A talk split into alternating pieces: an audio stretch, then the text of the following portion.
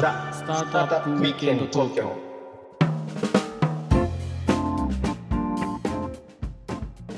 はい皆さんこんにちははい、こんにちは。ロックウィステリアのフッティですひろきちゃんです。はい今日もザ・スタートアップウィークエンド東京の時間がやってまいりましたはい。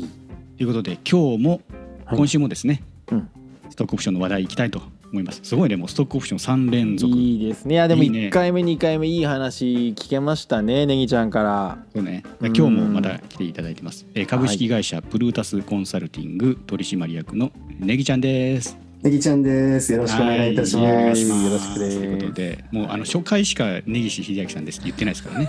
2回目から。何者なんだって思ってる人もいるかもしれないね。ねえ偉い人なんですよ本当はね、本当はね。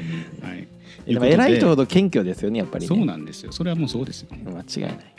でね、あのーまあ、前回どういう話だったかっていうと、まあ、信託型ストックオプションの話をして、まあ、なんでそれが生まれたかと、まあ、どういうニーズに満たしてたのかって話がしありましたと。うんで、まあ、その中で、えーまあ、新しいその税制的確の、まあ、ストックオプション新新制度っていうのかななんかそういうのがはもう発表されましたねと。うんでどう良くなってるのかって話をまあやりましょうっていうことで、まあ、前回終わりましたとはい。いうことでひろきちゃんとまたねぎちゃんとこの新しいね税的の方のねうんストックオプションの話をしていけたらなというふうに思いますけど、いいですね。うんまあ、とはいえちょっとひろきちゃんもまあちらっとねあのこの番組でも何回か言ってますけど、はいはい信託 SO の利用者じゃないですか。そうそうあのねあのまだねあのポイントをねその従業員の人に付与していないんだけど、はいはいそのいわゆるこう信託をあの新株予約権を保有している状態いう状態枠取りされてる状態っていうことかな。感じだよね。うん、で、まあ、あの国税の発表がありましたとうんうん、いうことなんだけど、うんこれなんか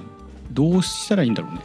いやだからそこでどうしたらいいかちょっとねあの、まあ、そこでちょっとプロのネギちゃんの話を聞きたいっていう。聞きたいねネギちゃんに。うんうんいやーそうですね。あの一応国税庁からはですね、今回の説明会で、あの信託の状態ごとに課税関係をまあ三分類に分けて解説がなされてるんですね。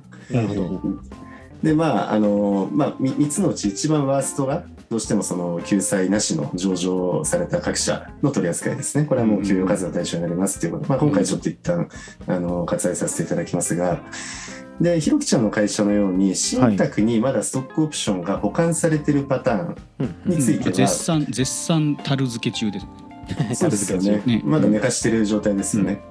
そしたら、あの実はこのケースに限り、税制的確要件を事後適用する形で、まあ、事実上、税制的確の信託型ストックオプションにできる可能性がありますよという重要な示唆がありました。なるほど。すごいこれはぬか喜びじゃなく 喜んでいいやつなんですかねあそうですねあのそうなるんじゃないかなということで方々からは一応伺ってはおりますけれどまだただあの確定ではないのでうんあのあれですけれどもだいぶそこについての検討っていうのは進んでるんじゃないかっていうお話はあの関係各所から聞いてたりもします。であれば生かしたいですね。なんかすごく使いやすくなった税的としてのね SO として。せっかくねひろきちゃんのね、うん自腹でね社長のお金がねね信託ね。ね信託してるわけだからね、そうですよね。ひろきちゃんが自腹で買った優勝ストックオプション、今、樽付けの状態じゃないですか。これをいつかのタイミングで、皆さんの貢献度に合わせて配っていきますよね。配りたい。はい。この配る時の分配の契約書。うんうん。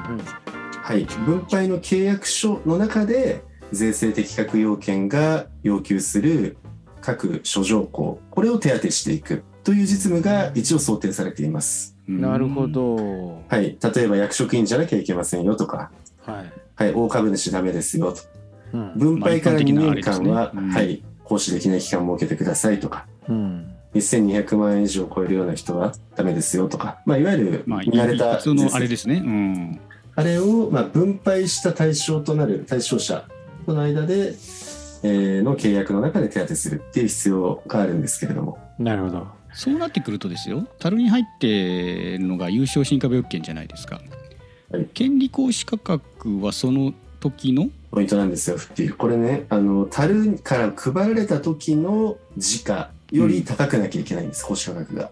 おお、うん公式価格ってどんぐらいかっていうとこれ数年前に樽漬けされた瓶詰めされた時の時価じゃないですか。ですから丸、えー、と要はこの分配される時の時価って、まあ、ややもすれば上場前後とかなのでかなり株価が高いので、ねここよりも高いわけがないんですよね。うんうんですです。うんなので形式あの一見この公式価格は時価以上という要件を満たせないんじゃないかというふうに思うんですけれども、うん思っちゃった。はい、ここで、まあ、国税庁さん一計を案じたんですね。セーフハーバールールを使うことによっていけるんじゃないかって、まあこれごめんなさい。あの、ちょっとまだ決まってる話ではないものの、そういうふうになるんじゃないかっていう、その想定を含めてちょっとご説明をしていきますと。簡単に言うと、権利行使価格は時価以上とされている、この時価の計算方法をかなりこう弾力的にそこですよやるこ。とですね。はい。このセーフハーバーね。このセーフハーバーっていう言葉が割と馴染みがそんなにない人も多いと思うので。ひろきちゃんこれ知ってる？セーフいハーバやなんか知らなかった。なんかあの船を置くとこだと思ってた。ー 安全に？安全に。ひろきちゃん釣り船持ってるもんね。う んそうそうそう。釣り船置くとこ。安全に船を置けるとこじゃないんですよ。違うんだ。ちょっとネギちゃゃんまずセーフハーバーっていう言葉をちょっと教えていただいてもいいでしょうか？これ私もですね、あのこの説明会資料で、あそういう使い方があるんだって、実は初めてやるしたんですけど、まあ、考え方としては加減というようなニュアンスで、うんこれ以上だったら絶対安全ですよっていうラインですね。そうです。うん。この未満にしなければ税務否認される恐れが少なくなるっていう、考え方ですかね。でそれがまあ新しいそのね今までちょっと曖昧だったその普通株の時価より大きくないといけないと言われてたこの権利行使価格ですよね。はいそれがまあ示されましたと。ちょっとそこを伺ってもいいですか？どの辺がすごく有利になったのか。まずですね、えっと、国税庁さんの説明会資料によると、えー財産評価基本通達の例によって算定している場合には、売買実例により算定した価格の以下にかかわらず、これを認めますよということがあるんです。ちょっとこれ原文そのまま言ってしまいましたが、簡単に言うと、税務上の評価方式、これで評価している場合は、いくらで取引が、自社株の取引がなされていたとしても、うん。関係ないと、税務評価を優先的に認めますよっていうふうに一応読めます。うん、読めますね、でこれフッティもよくご存知まあひろきちゃんも多分過去資本政策でよくあったあの税税理士さんに税務上の評価書を作ってもらってものすごく安く算定書を用意してそれで何かことをしようとすると、なんかしたいんだけれどもいろんな横やりって入ったことってありません？なんかうん。それって大丈夫なの？とかうん。投資家証券監査。うん。なんか要は税務署の評価方式っていう要は税額計算のための、まあ、国税庁方式とかも言われるんですかね、うん。はい、そういうふうに言われてるものなので基本的に特定のこう目的にしか使えないっていうものだったんです。それを取引目的に使っていいのかっていうう論点って常にあったんですけれども、はい。はい、今回は税制的確ストックオプションの公式価格時価以上この判定に税務評価を使っていいですよということがまず明示された。これが一番大きいですね。うん。じゃあだいぶ小さい額でできるんじゃないの？それは、まあ、そうなるためにはその税務評価がどういう方式だったかっていうのをちょっとレビューする必要があるそうね。はいはいそうしましょう。はいんんうん。そうですね。まあ、あの、会社の規模によって使わん、この方式を使いなさいっていうことが全てこうルールとして定められています。うん。はい。で、まあ、この説明会資料に沿ってご説明をさせていただきますと、まあ、今回主たる対象となるスタートアップの規模というものは、この財産評価基本通達における障害者、まあ、小さい会社って書きますが、うんうんうん。はい、障害者に該当するという想定を置いて、あの資料が作られているんですけれども、障害者は純資産価格法なん、純資産方式なんですね。出た純資産方式。出た。しかもこれ優先分配金引けるってやつですね。あ、言っちゃった。優先分配権を引かなくても、補正しなくても、まず純資産法だけでもうラッキーっていう会社さんもたくさん多いじゃないですか。多いですまあ多いです、おおむねそうじゃないですか、うん、だってねそうですね。そんなのだってバンバン赤掘ってますからね。そう、前期の税務申告書を引っ張ってきて、決算書の右下を見て、でこれを時価総額と見れると。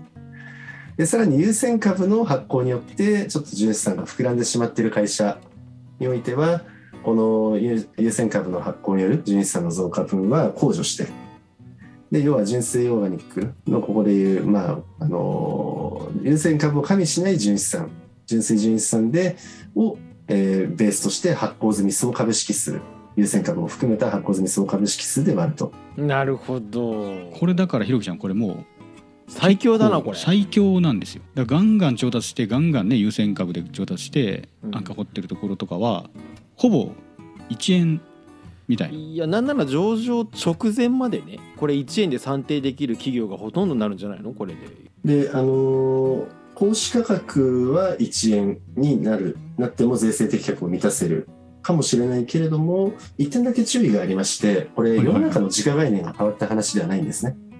うんうん。例えば証券会社さんや監査法人さんが見てくる時価特にうん N-3 以降の時価はいくらかっていうとまあちょうど今年の4月でしたかね。会計士協会からスタートアップのバリエーションのガイドラインが出ておりますけれども、はい。まあ、こういったその評価ガイドラインに基づいて時価というのは別途定めるものだという会計上の時価っていうのは別途あるわけです。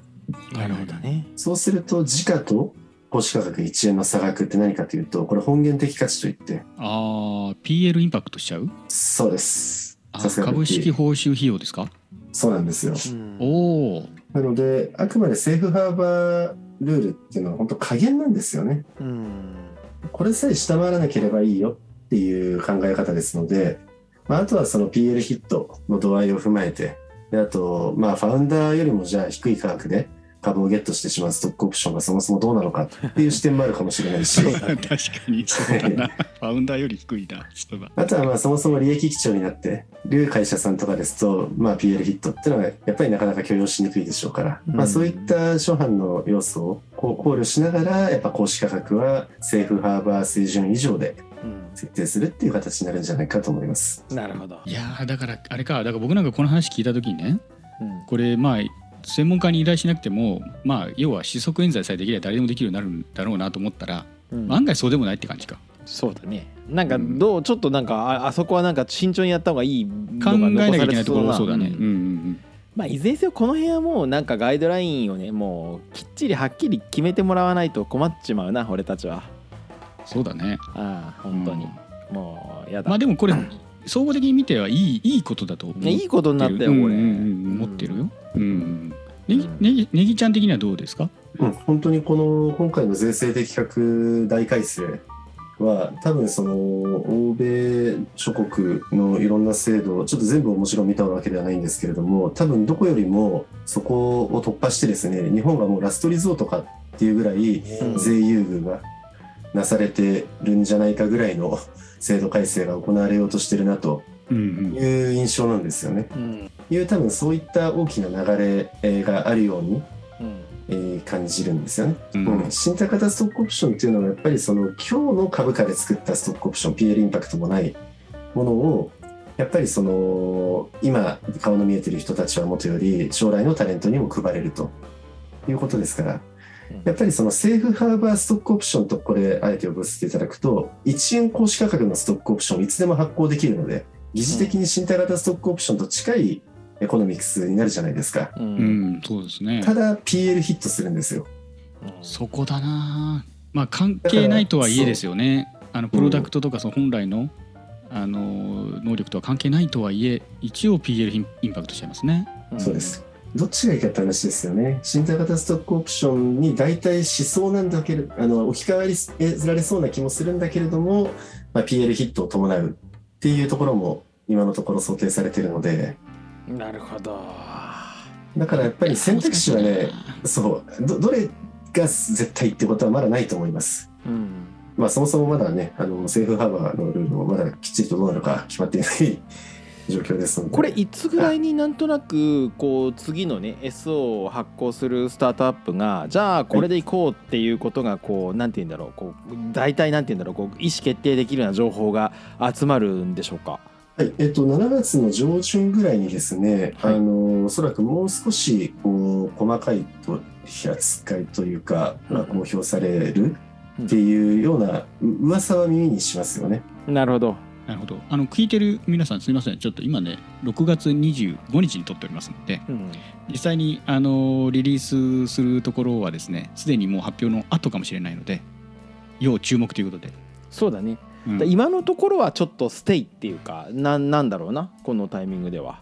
ちょっと見今まさに極める過渡期ですね、過渡期。過渡期。うん。でしょう、ね、逆に言うとこういうなんか大きなうねりがある歴史を知ってるっていうのはまたいいんじゃない？ひろきちゃんとして。いやーなんか歴史の立ち会いになりましたねねねいいよね。なんか例えはい。ばその J リーグが開幕した時に あのいたとかさ B リーグが開幕した時に代々木体育館いたとかさ 僕いたんだけどさ、うん、開いたんだ、ね、そういたんだよ。だそ そういうなんか歴史の転換点に立つって重要じゃんやっぱり。いろんなことが。重要重要、うん。ねなんか今回そういう中でもろにプレイヤーとしてねひろきちゃんいるわけだから、そうだね。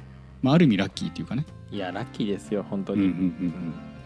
まあでもなんかそれにしてもさ、なんか国税庁っていうところはさなんかこうあれだねそのなんか絶対的なおっちゃんたちなんだね。おっちゃんたちごめんちょっとあんまり適切じゃなかった。おばちゃんもいるかもしれないけど、うん。絶対的っていうかさやっぱり本当になんて言うんだろう。こう非常にそのなんていうか難しいね。難しいっていうか。うん。まあそういうもんだと思うしかないわね。そういうものだと思うしかないんだろうね。思うしかなんかあのさあの保険商品があのなんちゅうのそのこう損金参入できるできないかみたいな問題だよね。うんうんうんなんかまあそすまあつまあ何言いたいかというとなんかこうそうやっぱりどこまで行ってもさこう企業家がきちっとそのあのリスクをこう見た上でさちゃんと意思決定するとで最後は最後まで責任を持つっていうことに尽きるね。そうだね。あんま人のせいにしないと、そうそうそうそう。うん。本当にそうです、ということで、はい。ちょっとね3週にわたって SO の回やりましたけどよかったねひろきちゃんこれ。いやよかった。勉強になったネギちゃん。ありがとうございます。よろしくです。ありいやもがとうございます。うネギちゃんのおかげげでこの「ザ・スタートアップウィークエンド東京」全体が閉まるみたいなね。しまったね感じだね。ということで皆さんのねあの参考になったら本当にありがたいなと。そうだなんかネギちゃんなんか宣伝することありますか？宣伝あそうですね。あのい今はですね、ちょうど6月の25日なので、ちょっとあまりまだ時期的に何も言えないんですけれども、また7月以降ですね、あのまずは新しい実務が世の中にこう、まあ必要になってくると思いますので、その実務の、まあ、まずサポートっていうところを念頭に置きながらやっていければなと思っていますし、である程度そこら辺が落ち着きをうん落ち着きが見えてきた頃にまた次なる優勝ストックオプションに次ぐですね。何か新しいものが開発できればいいかなと。うんいうふうにそうあのまだ個人的にはのレベルですけれども思っていますね。まあここのここにいるプレイヤー皆さんあれですよね。別に自分が得したいっていうよりスタートアップエコシステムがどう発展していけるかっていう未来を見据えた行動を取る方が多いので、うん。まあ、そういう意味だとネギちゃんも一緒だと思いますからね。そうだね。うん。まあ、一緒に頑張っていけたらいいんじゃないかなと思ってます。はい、ありがとうございます。では3週にわたってやりました SO の会ということで皆さんの参考になれば、まあ、僕らもね嬉しいなと思ってます。はいじゃあ時間の切りがちょうどいいんで今日は一旦これぐらいにしてまた次回のエピソードにつなげていきましょう。はいよかったらコメント高評価チャンネル登録あとツイートしてくださると嬉しいです。お願いしますはい、ではねまた次回ザ・スタートアップウィークエンド東京でお会いいたしましょう。はい今回はこの辺で、はいさよならネギちゃんどうもありがとうございました。ありがとうございましたありがとうございました。